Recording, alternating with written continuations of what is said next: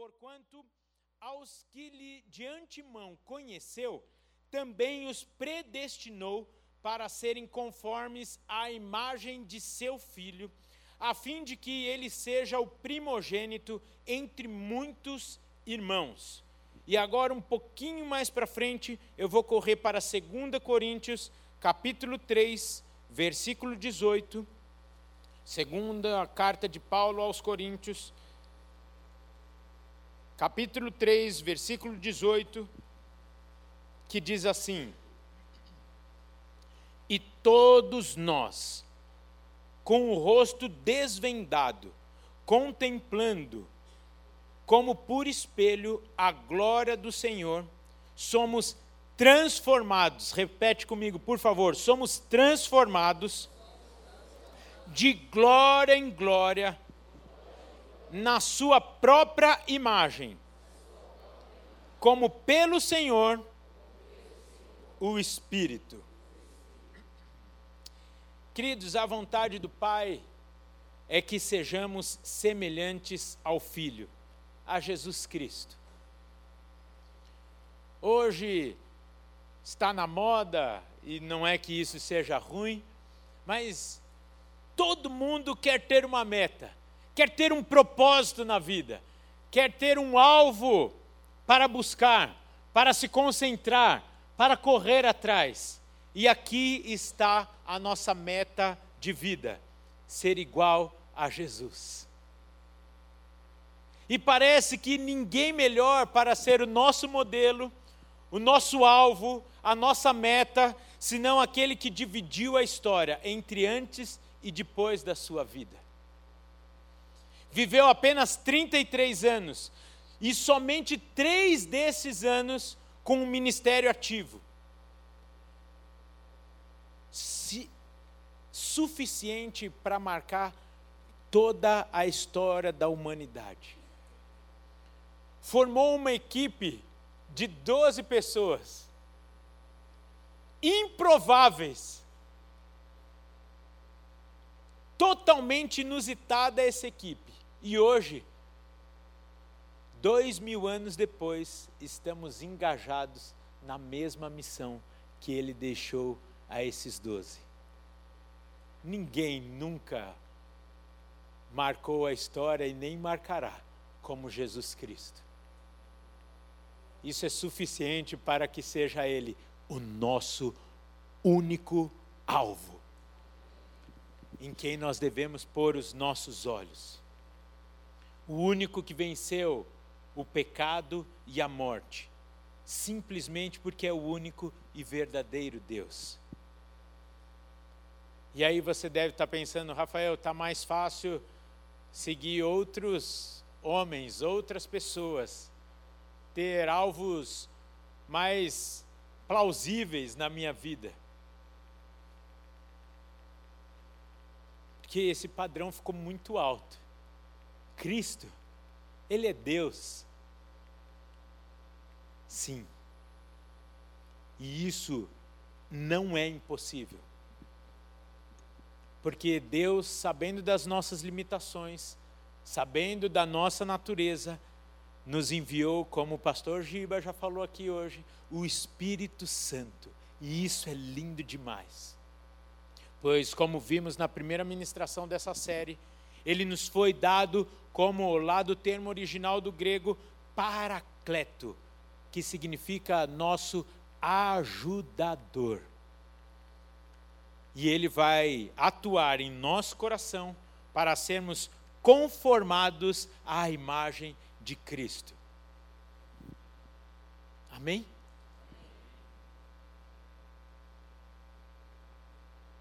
Por isso é tão importante nos lembrarmos acerca dos conceitos e princípios basilares da nossa fé, na qual cremos. E lembre-se que o tema geral do ano é Assim cremos, assim vivemos. Então estamos construindo, dando bases e respostas para nós mesmos e também para Satanás. Sobre aquilo que nós cremos segundo a palavra de Deus e naquilo que também estamos buscando viver e aquilo que entendemos sobre a obra salvífica ou regeneradora, que é uma obra única e instantânea, na qual também recebemos o Espírito Santo. Ou seja, quando você decide e declara que Jesus Cristo é o seu único e suficiente Senhor e Salvador, entende o milagre da cruz do Calvário, entende o seu amor, entende que aquilo foi por você, que era para eu e você estarmos pregados naquela cruz por conta dos nossos delitos e pecados, mas ele se colocou naquela cruz, sofreu e morreu no nosso lugar para nos dar vida, e por isso nós abrimos mão do controle da nossa vida para entregarmos a Ele e desfrutarmos da vida que Ele conquistou para nós na cruz do Calvário, isso é um ato instantâneo. Você tem o seu nome escrito no livro da vida. E com isso você também recebe o selo do Espírito Santo. Você recebe o Espírito Santo, o que é totalmente diferente do batismo ou é, é, como alguns chamam, da plenitude no Espírito, que iremos estudar um pouquinho mais para frente, mas que nos leva a entendermos que não é uma situação que nos molda, mas o Espírito que opera dentro do coração, do nosso coração, em meio à situação. Nós temos essa marca do Espírito Santo em nós, e ele como nosso ajudador, vai falando aos nossos corações, vai falando ao nosso ouvido, vai nos guiando, vai nos conduzindo, vai nos sustentando.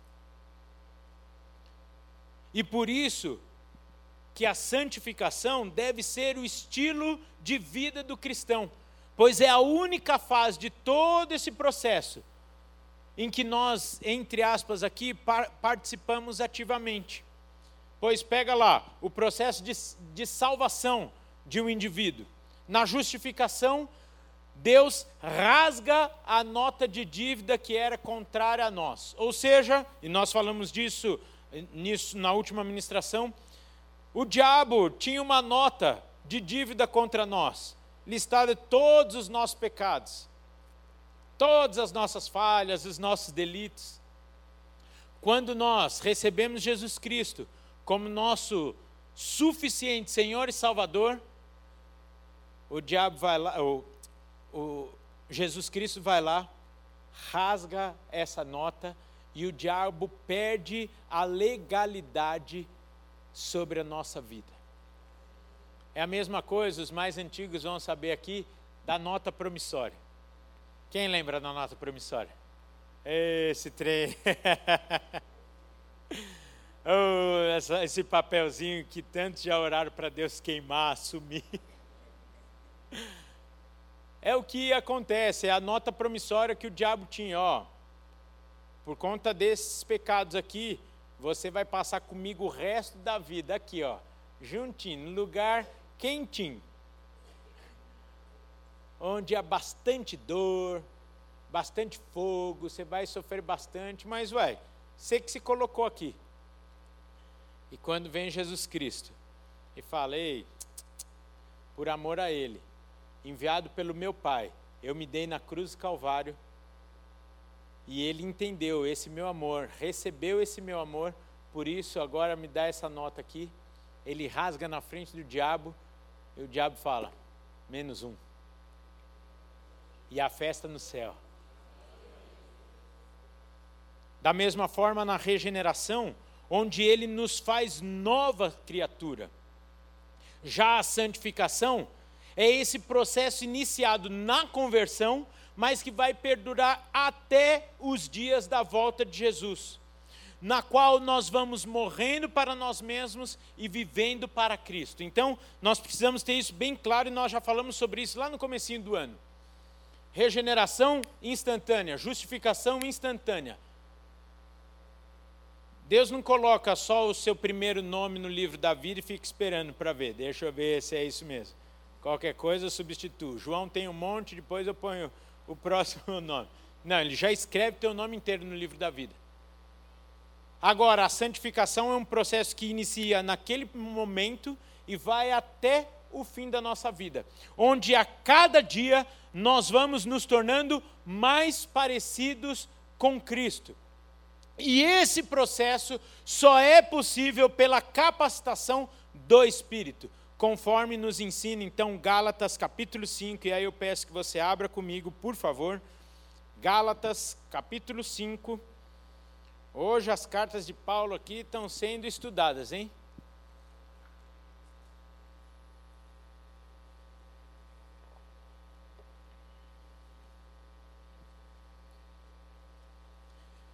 Gálatas capítulo 5, versículos 16 a 26 diz assim: Digo, porém, andai no espírito e jamais satisfareis a concupiscência da carne.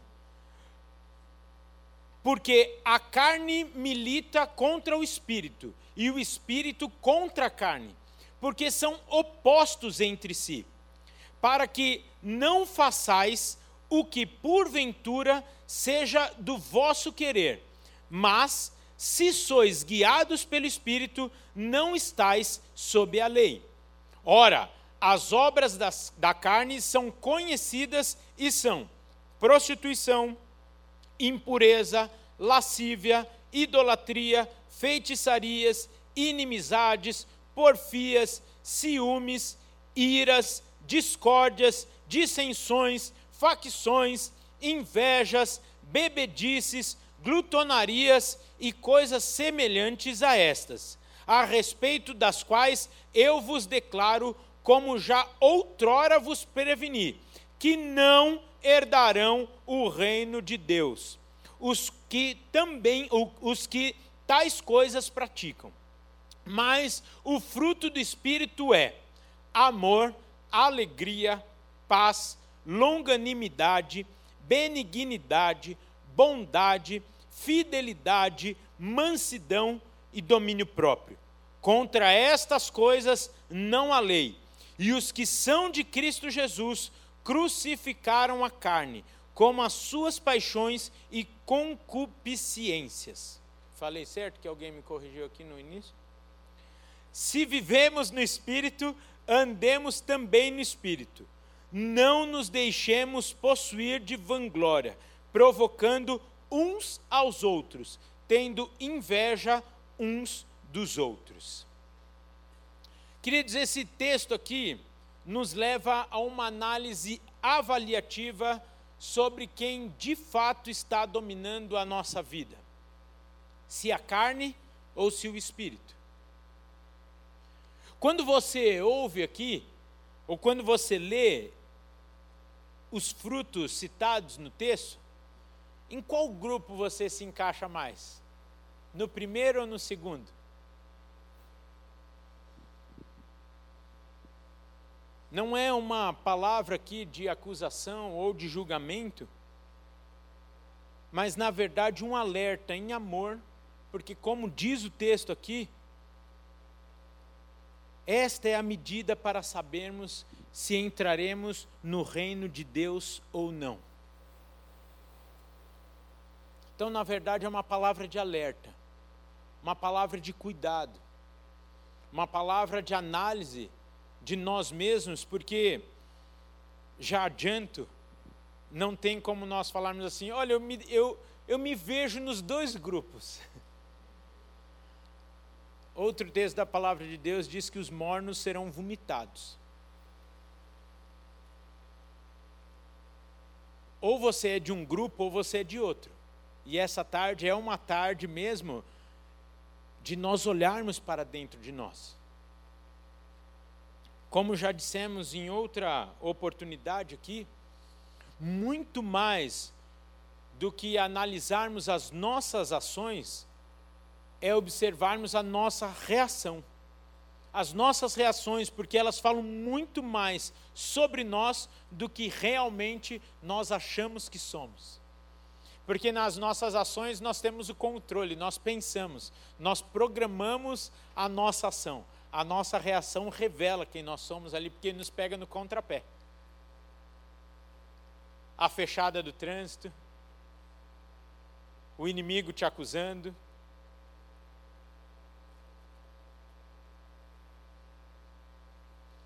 Nesse sentido, de maneira bem didática, eu gostaria de pensar com vocês aqui acerca do fruto do Espírito, listados então aqui nos versículos 22 e 23. Considerando então que essas obras da carne são provenientes da nossa própria natureza pecaminosa, e isso é de todos nós, não é exclusividade de alguns. Todos nós nascemos com essa natureza pecaminosa por conta do pecado original, lá de Adão e Eva, mas o fruto listado aqui não são nossos, e sim do Espírito que habita em nós. Você podia falar graças a Deus agora. Ou seja, a manifestação desse caráter no ser humano só é possível através da presença do Espírito Santo naquele que se entrega totalmente a Cristo. E conforme vimos na última ministração, esta é uma obra de salvação conduzida e possível somente pelo Espírito Santo. E aqui, a título de esclarecimento, cabe lembrarmos aqui, eu sei que vocês já sabem disso, mas o correto é o fruto do Espírito Santo, não os frutos do Espírito Santo. E para que fique bem claro aqui para nós entendermos, eu trouxe uma mexerica. Olha, olha, o pessoal já está virando moda trazer fruta aqui, né? Rafael, você podia patrocinar, né? Pede para o teu pai lá para patrocinar. E a Fabiola ostentou, porque trouxe até com, com etiqueta aqui, ó. A avó da Fabiola, a avó da Fabiola falava assim, não, é, é, a mãe da Fabiola chamava Ana, aí a avó dela falava, avó muito humilde lá do interior falava assim, ah, na casa da Ana é muito chique, as frutas têm até etiquetinha. Acho que a Fabíola quis ostentar também. E por que que nós trouxemos aqui essa mexerica? Para ficar bem claro, o fruto do Espírito Santo, que agora o cheiro vai ser aquele cheiro de mexerica.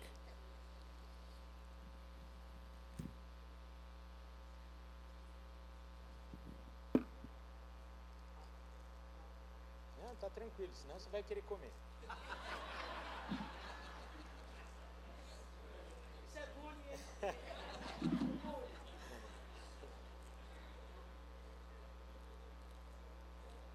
Tá chegando o cheiro aí? Tá chegando em casa o cheiro? Esse é o fruto, a mexerica. E que tem vários gominhos. Um gomo não significa o fruto completo. É bom um gomo? É. É, é bom. É suficiente? Não. Mas se nós juntarmos, e eu estou falando se nós juntarmos e estou separando, né? Se nós juntarmos todos esses gomos aqui, aí sim dá o fruto. Não dá para nós pensarmos que aquilo que nós vamos estudar daqui a pouco, sendo uma característica que nós conseguimos, ou que nós nos vemos, ou que nós temos como o fruto da nossa vida, revela de fato o Espírito Santo nos dominando, o Espírito Santo nos enchendo e controlando a nossa vida. Então, o que nós vamos estudar aqui é o fruto do Espírito. E eu oro para que essa seja uma realidade em nossas vidas. Que não seja mais somente de gomo em gomo.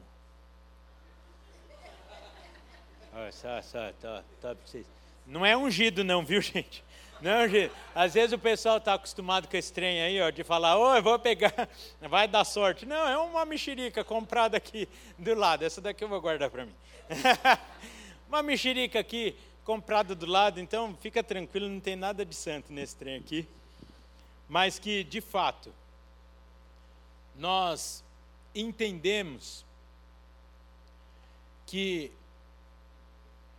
esse essa obra da carne que nós produzimos por conta da nossa própria natureza pecaminosa, a nossa inclinação para o mal, enquanto fruto do Espírito é uma obra e uma operação sobrenatural do Espírito Santo em nós, em nossos corações. Então, esse trem aqui, em nossas vidas, só pode acontecer através de uma obra sobrenatural, ou, se, ou seja, acima até mesmo da nossa própria vontade, pelo Espírito, e nós vamos estudar aqui como nós conseguimos isso. Assim, nós não conseguiremos citar que temos uma dessas virtudes e não outras. Até mesmo porque o apóstolo Paulo nos ensina que representam o caráter de Cristo, esculpido em nossas vidas, essa transformação de glória em glória, de glória em glória na imagem de Cristo. E aí você vai perceber que está intimamente ligado um ao outro, esse que eu vou chamar aqui de características do fruto do Espírito. Você vai ver que, por exemplo, começando aqui pelo amor, e eu vou colocar, vou sempre falar o amor aqui e a palavra correspondente no grego. Por que é importante nós entendermos, e não é ostentação aqui quando a gente fala sobre as línguas originais? É porque muitos termos usados na língua original vai diferenciar de outros textos que na nossa tradução é a mesma, no português, e você vai pegar uma tradução, por exemplo, em inglês, e você vai ver já nessa tradução do grego para o inglês, para o português, para o alemão, que já é diferente.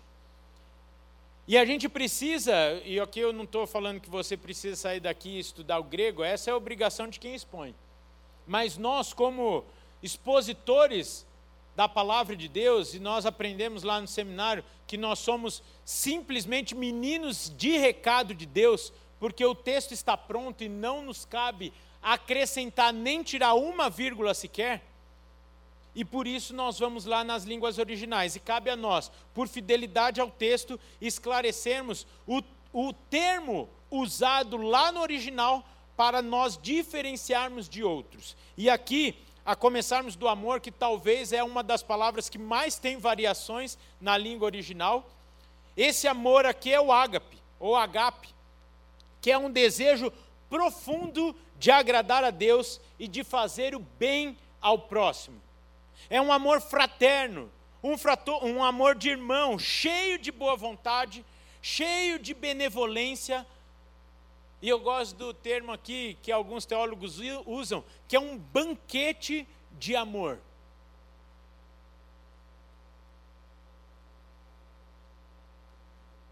Aí você fala, ah, hum, esse gomo aí eu estou bem.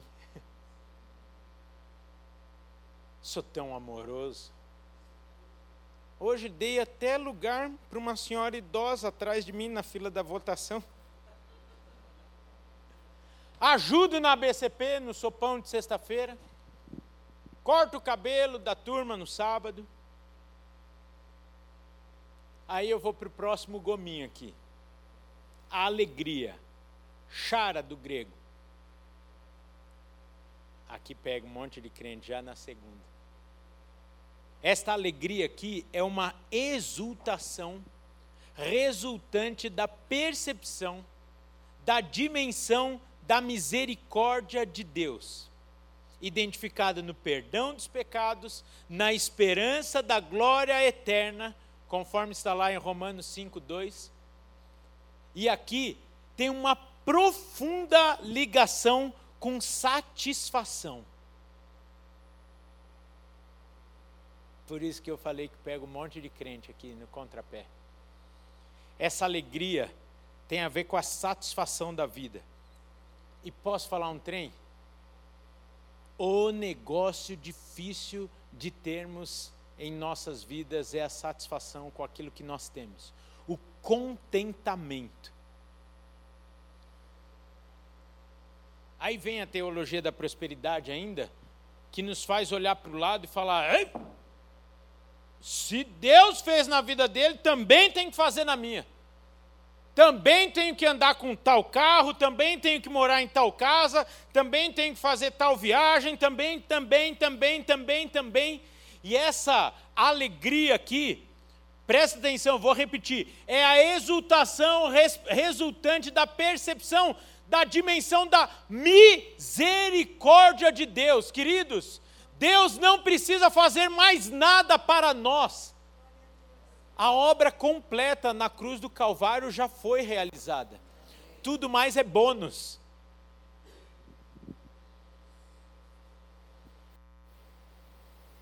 O amor, a graça, a misericórdia dele é presente em nossas vidas. Ele não é devedor. Esse negócio que muitos ensinam por aí, eu determino que vai acontecer na minha vida. Que determinante, você não conseguia nem se salvar se não fosse a graça e a misericórdia de Deus. Por isso que senta na sua mesa e agradece o pão, porque muitas vezes vai ser só o pão ali e a manteiga. Quando tem manteiga, às vezes vai ser só o pão. Agradeça, porque é o suficiente diante da nossa dívida tão grande que tínhamos com Deus da condenação que ele nos livrou.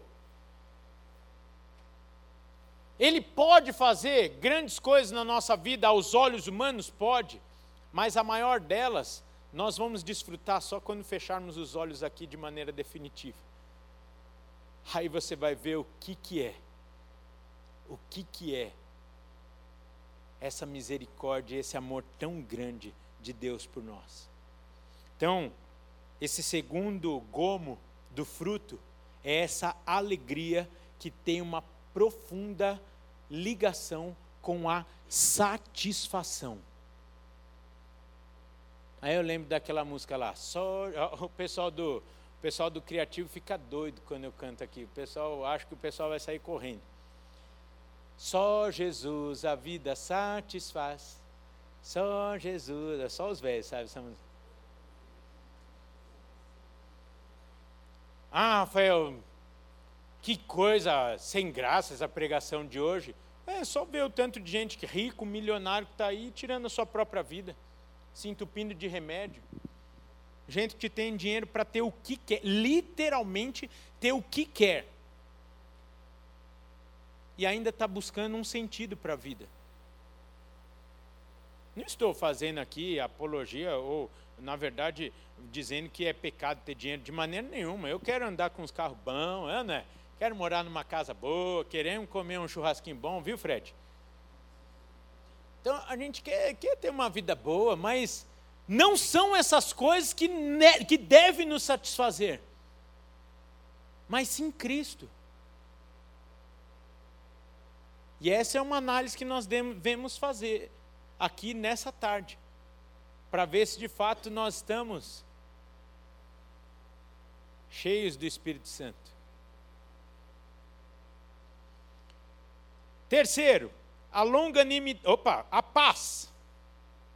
Que aqui essa paz é a eirene, que é a tranquilidade que toma conta da alma justificada, ou seja, da alma livre da condenação eterna. Isso é bom demais. Em lugar então das antigas dúvidas, temores, ansiedades, terríveis pressentimentos de que toda a pessoa realmente arrependida sente, e aqui eu vou até dizer que tem que sentir, até porque a certeza de perdão traz descanso e contentamento à alma. Essa paz aqui é o primeiro fruto perceptível do perdão dos nossos pecados. É quando você tem uma experiência real com Cristo e você tem a certeza de que não há mais nenhuma condenação sobre a sua vida. Quando o diabo vem te acusar, você fala: acabou, diabo, nunca mais. Ah, mas você fez isso, fiz. E por esse pecado, Jesus Cristo morreu na cruz do Calvário. Ah, mas você fez outra coisa. Fiz. mas já me arrependi, já confessei, já recebi o perdão de Deus. E posso falar? Para todo sempre. Até os pecados que nós vamos cometer já tem perdão. Aí você fala assim: não entendo esse trem aí. Por que, que eu vou buscar a santificação se eu tenho garantido o perdão dos meus pecados? Eu vou curtir a vida. Essa é uma fala de quem não conheceu a Deus verdadeiramente. Porque quem teve um encontro real com Cristo tem alegria em viver para Ele, sabe do que foi perdoado, sabe do amor que recebeu. Por isso, como eu gosto de dizer, eu sei que eu falo todo domingo aqui, é uma alegria e privilégio viver por aquele que morreu por nós. Você tem a satisfação de agradar a Deus através da sua vida. Isso é bom demais. Por isso você se afasta do pecado. É esse sentimento de paz interior que é um fruto direto da paz com Deus. Ou seja, resgatar do nosso relacionamento com Deus, não somos mais inimigos de Deus, e frutos dessa paz, do relacionamento, temos paz no nosso interior. Quarto, a longanimidade, ou aqui eu vou ter que falar bem devagarzinho, macrotomia, do grego. E essa longanimidade é a mesma coisa que paciência, ou, agora, quero ver, a capacidade de suportar as fraquezas e ofensas dos outros pela consciência de que Deus tem suportado as nossas. Oração do Pai Nosso perdoa como eu tenho sido perdoado. Ou eu vou perdoar na mesma medida que eu tenho sido perdoado. Eu amo na mesma medida que eu tenho sido amado. Isso é longanimidade. Também significa que eu estou lendo bastante porque eu estou lendo puro conceito. Não é coisa do Rafael aqui significa suportar as dificuldades e problemas da vida sem murmurar, submetendo-nos à vontade de Deus e assim nos beneficiando de tudo o que nos acontece. É a tolerância e a lentidão em punir pecados. É perseverar com aquela pessoa é a pessoa te bater e você continuar do lado dela. Ah, velho, esse gomo aí da mexerica já é. Uai, por isso que é dia a dia, é dia a dia, é dia a dia, é morrendo para nós mesmos e vivemos para Cristo. É cada dia sermos mais parecidos. Por isso que eu vou usar um termo que eu já usei aqui hoje, é tão didático para mim a morte de Jesus na cruz do Calvário. Todo ali a, a, o sacrifício dele, havia cruzes, porque não tem nada que a gente fale para Deus. Você não sabe o que eu estou passando. Tem certeza? Ele deve falar. Cadê teu espinho, eh, tua coroa de espinho aí? Quem está cuspindo em você? Qual é o peso da sua cruz? Qual é a injustiça que estão cometendo com você? Não tem nada que nós venhamos a passar que Jesus não passou por amor a nós.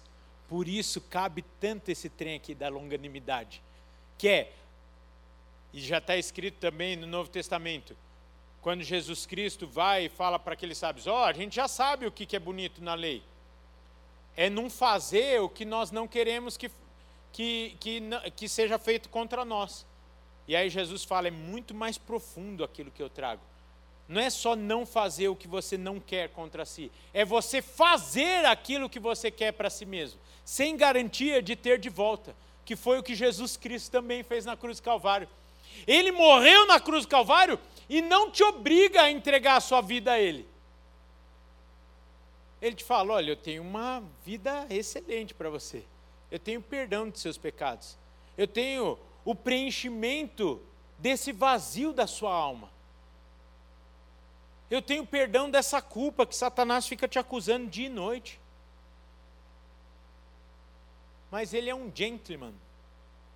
Ele espera a nossa aceitação a esse amor. Ele se oferece. E quem corre, desfruta disso. E eu sei que quem fala o que eu vou falar agora não veio justamente hoje. Que fala assim: cansei. O pessoal fala muito isso para o pessoal da BCP.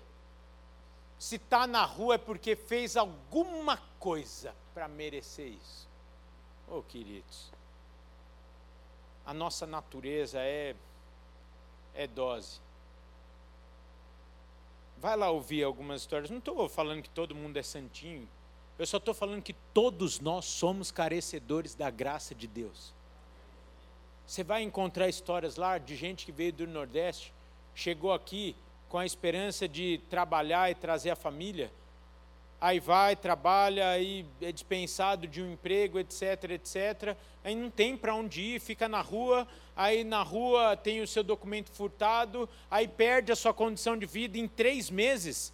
Aquele que veio com a esperança de vir para São Paulo, de repente está na rua, sem documento e sem condição nenhuma de contato com a sua família. Esse é um dos trabalhos que a BCP faz. Aí leva o pessoal no Poupa Tempo, vai lá e fala: Você lembra do seu RG? Aí vai lá, vai na digital, vai buscar. Você deveria conhecer o, a BCP, como o Coronel Formagem falou. Você vai ver que aí tem uma tela que eles vão lá no Google e fala: Qual era a sua cidade? Ah, X. Vamos lá. Aí vai lá no Google. Aí vai abrindo, abrindo. Oh, eu estou reconhecendo. Essa rua aí fica no meu bairro. Aí vai, vai, aí reconhece a rua, reconhece a casa. Aí já tem o endereço. Aí liga para a prefeitura de lá, ó, oh, estou aqui em São Paulo, sou de uma ONG, etc, etc. Estou com um, um, um munícipe de vocês aqui, precisamos do documento deles, entrar em contato com a família, etc, etc. Qual que é a vantagem? Jesus conhece a minha e a sua história e nos abraça. E eu contei uma história romântica aqui. Mas tem histórias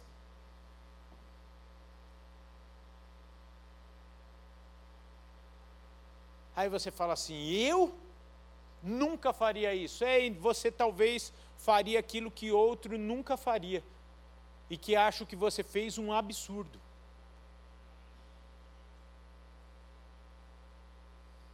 Que bom que Jesus não olha para nós como nós olhamos muitas vezes. A benignidade. Chertolis. Depois vocês me corrigem aí o meu grego, viu? Que a benevolência é a amabilidade, a cortesia, uma graça muito mais rara que frequentemente está ausente na vida de muitas pessoas, porque ela, na verdade, manifesta diversas qualidades do caráter cristão. E aqui, esse caráter cristão tem a ver com o caráter de Cristo, com a vida de Jesus Cristo. Por exemplo, aqui é uma boa educação, uma conduta debaixo da graça de Deus, que geralmente produz essa qualidade aqui, que é a bondade moral, a integridade que liga totalmente com o próximo gominho que é a bondade.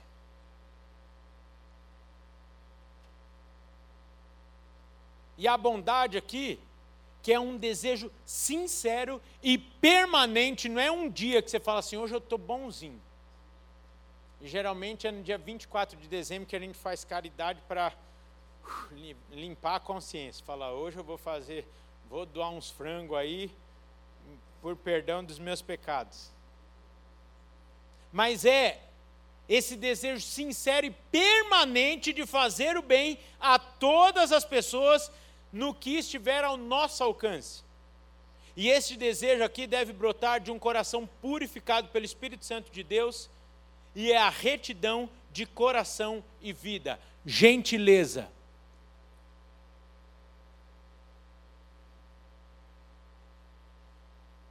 Como está o gomo da gentileza? Hein? É que ele é gentil demais, né, Aline? Como está a tua gentileza? Não dá passagem nem na nem no trânsito, gente. Justo! Um de cada vez. Foi um, agora sou eu. Se não dá passagem para você, vai, vai até encostar o para-choque. E depois, sou oh, Senhor. Querido, sem um gomo, nada de fruto. Eu já estou quase indo para o apelo, a gente precisa demais do Espírito Santo. Mas ainda tem aqui a fidelidade, pistes do grego, que é a firmeza no cumprimento de promessas. Olha só, falou que vai fazer, faz. Falou que não vai contar para ninguém, nem para o seu melhor amigo. Olha, eu vou falar para você, mas você não comenta com ninguém. Aí ela também fala a mesma coisa. Olha, eu vou falar, o Rafael falou comigo, então, ó, só fica com você. Que aí vai falar com você. Daqui a pouco você entra na igreja, está todo. Que Todo mundo sabendo, porque foi dessa. Eu só vou falar com você é a firmeza no cumprimento das, das promessas, é o zelo com as coisas e as tarefas daquilo que nos são confiados. Hum. Olha, olha o que está anotado aqui. Na devolução de bens aos seus proprietários. Ô Senhor, traz a memória do teu povo aqueles CDs, aquelas, aqueles livros que estão na estante do teu povo, que não foram eles que compraram. Amanhã vai ter um monte de gente. Você não sabe, do nada. Me lembrei aqui de um DVD do Ronquenoli que, que eu não te devolvi. 1994, estou te devolvendo aqui. Vai até resgatar amizades, quem sabe. O cumprimento e a fidelidade na realização de negócios não revelando segredos alheios, nem traindo a confiança depositada em nós. Com relação a Deus, é a convicção de que Deus existe e é o Criador e governador de todas as coisas, provedor e doador da salvação eterna em Cristo. Quem precisa desse gomo aqui, gente? Quem está com um livro aí que não, não é seu? Eu vou abençoar aqui com esse gomo. Quem está? Seja sincero. Senhor, perdoa o teu povo perdoa da mentira.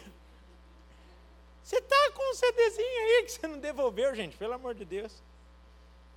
A mansidão, praotes do grego, que é a amabilidade, a brandura, a misericórdia para com os mais fracos,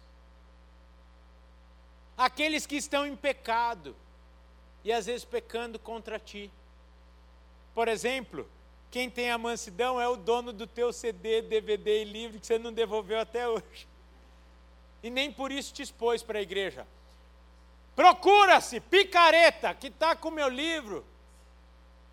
E na ceia até brinda com você, querido. Deixa para lá aquele livro, já comprei outro. É o oposto aqui de um temperamento explosivo é uma pessoa dócil, uma pessoa gentil, uma pessoa humilde.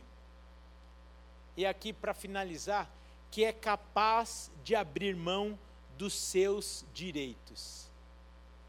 Nu. Mansidão é a mesma coisa de uma pessoa que é capaz de abrir mão dos seus direitos. E eu já falei aqui em alguma oportunidade, que uma vez eu falei para um irmão, que o crente tem que saber que muitas vezes ele vai tomar prejuízo. Por amor ao outro. E posso falar? Quem fica buscando muito essa justiça própria é quem mais perde. Vai corroendo a gente. Não vai corroendo, às vezes esse negócio de. Às vezes o que melhor a gente pode fazer é perdoar. É liberar a vida da pessoa é amar, é caminhar a segunda milha. Ô, gente, para de jogar a sua vida, a sua alegria, a sua paz pelo ralo, por coisa tão pequena, diante de tanto que nós recebemos do Senhor Jesus Cristo. E aqui, por fim, para a banda vir, é o domínio próprio, que é a moderação, a temperança, o autodomínio e principalmente, aqui eu vou falar, me permita a liberdade, naquilo que se refere aos apetites sexuais. É a moderação no comer, no beber, até no dormir. Ou seja, é de fato você estar no controle e não as tentações te controlarem. É o autocontrole que é uma virtude de quem domina seus desejos e paixões. É você dominar os seus desejos, as suas paixões, as suas tentações. E assim então, concluímos dizendo que o fruto do Espírito é o resultado da obra do Espírito Santo em nós. Ser parecido com Cristo, queridos, é ser esculpido pelo Espírito Santo diariamente, até que se forme em nós Cristo. Portanto, o fruto do Espírito é essa evidência do caráter de Cristo em nós. É o resultado externo de uma obra interna em nossas vidas. E terminando, eu peço que você fique de pé, por favor. Eu quero te dar um precioso conselho.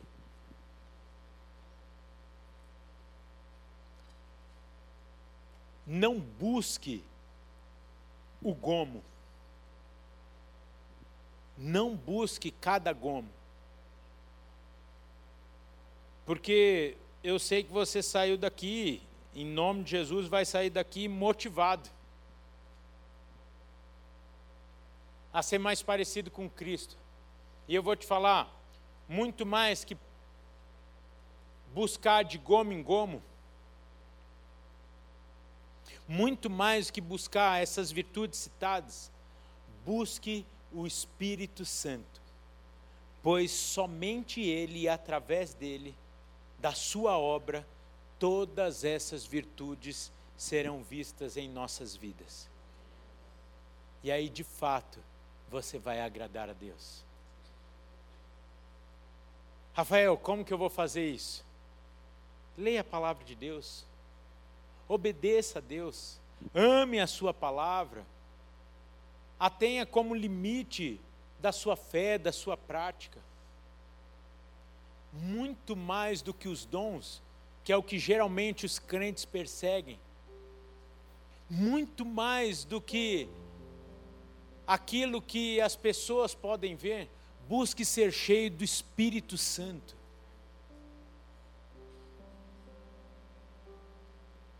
E aí, revelar o caráter de Cristo em suas reações, em suas atitudes diárias, vai ser uma consequência que você nem vai perceber.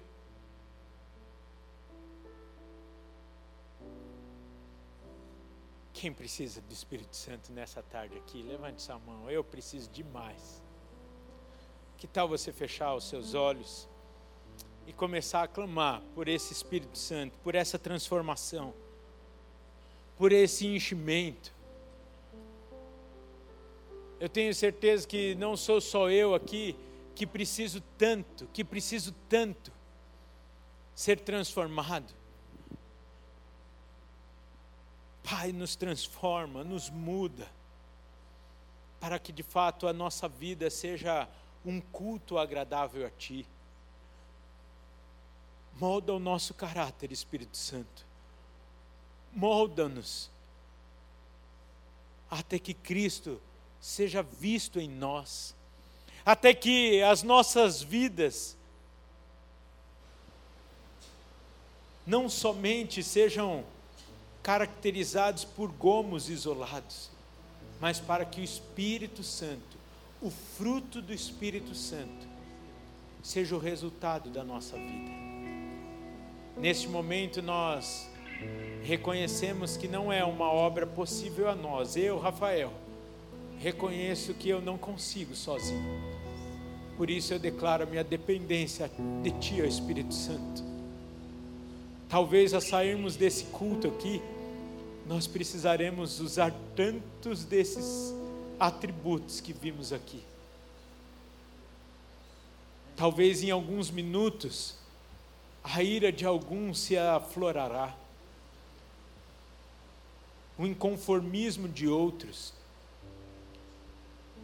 Talvez nós teremos uma guerra humana e queremos fazer a diferença, mas reconhecemos que não somos capazes por nós mesmos. Precisamos tanto de Ti. Queremos Te agradar, ó Deus. Queremos Te agradar. Eu não vou chamar aqui à frente aqueles que precisam dessa ajuda do Espírito Santo, pois eu espero que seria como o apelo ontem com o radical aqui. A igreja teria que atender isso. Eu seria o primeiro, de coração, sem forçação de barra, a estar aqui falando: Espírito Santo, me transforma, muda o meu caráter. Mas eu queria dar oportunidade para aqueles que nunca fizeram essa oração de entrega. E eu peço que toda igreja feche seus olhos. Para aqueles que nunca fizeram a oração de entrega da sua vida ao Senhor Jesus Cristo que receberam esse selo do Espírito Santo a virem aqui à frente. Eu não vou te convidar, porque se você está sendo movido pelo Espírito Santo para vir aqui, para nós orarmos junto com você, Ele vai te trazer aqui, Ele vai fazer essa obra, porque essa é uma obra do Espírito Santo. Então, se você quer declarar a sua vida nas mãos do Senhor, a sua dependência de Jesus Cristo, declarar Jesus Cristo como seu único e suficiente Senhor e Salvador. Talvez você renovar esse voto, renovar a entrega da sua vida. Nós queremos orar com você. Enquanto a igreja vai adorar agora, nós vamos orar com esses queridos. Se você quiser sair do seu lugar durante a canção e vir aqui, nós vamos orar com você também.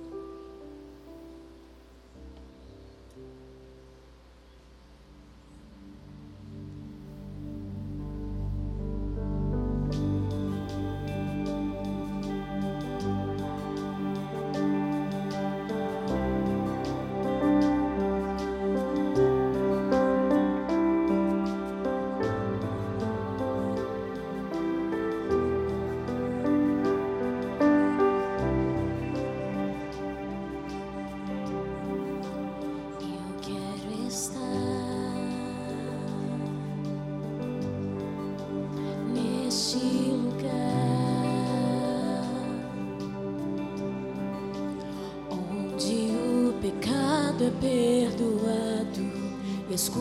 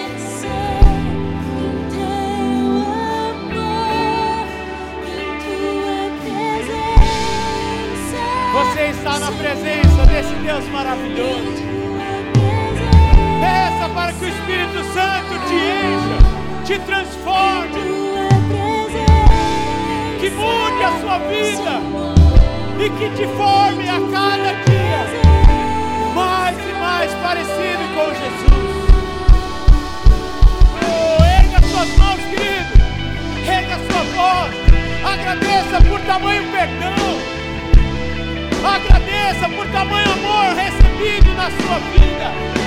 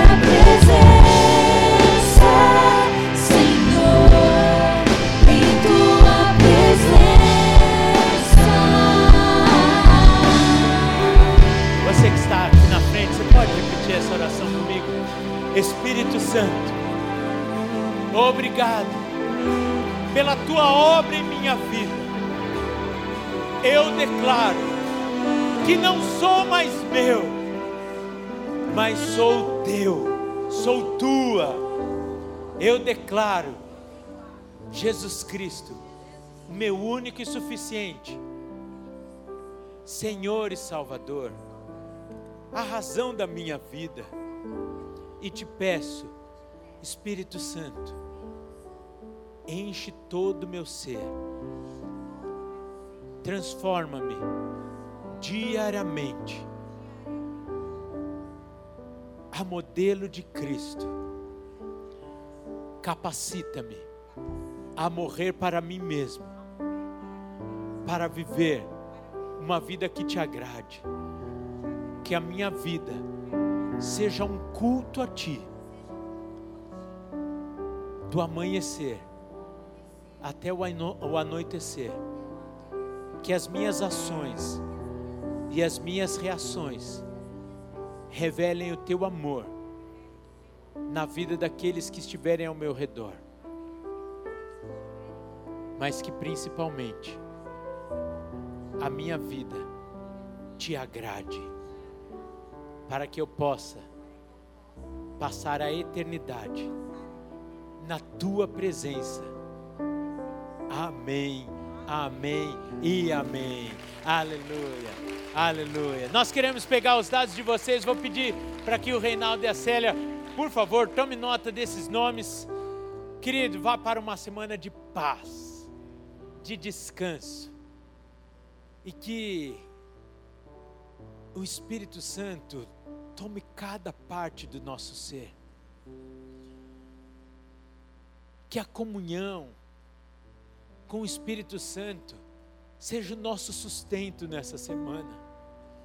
Que o amor de Deus, o Pai, seja o nosso acolhimento.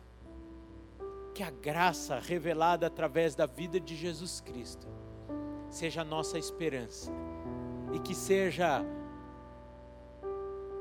o motivo de vivermos. Você tem um motivo de viver, querido. Você tem um motivo de viver, querida. E este motivo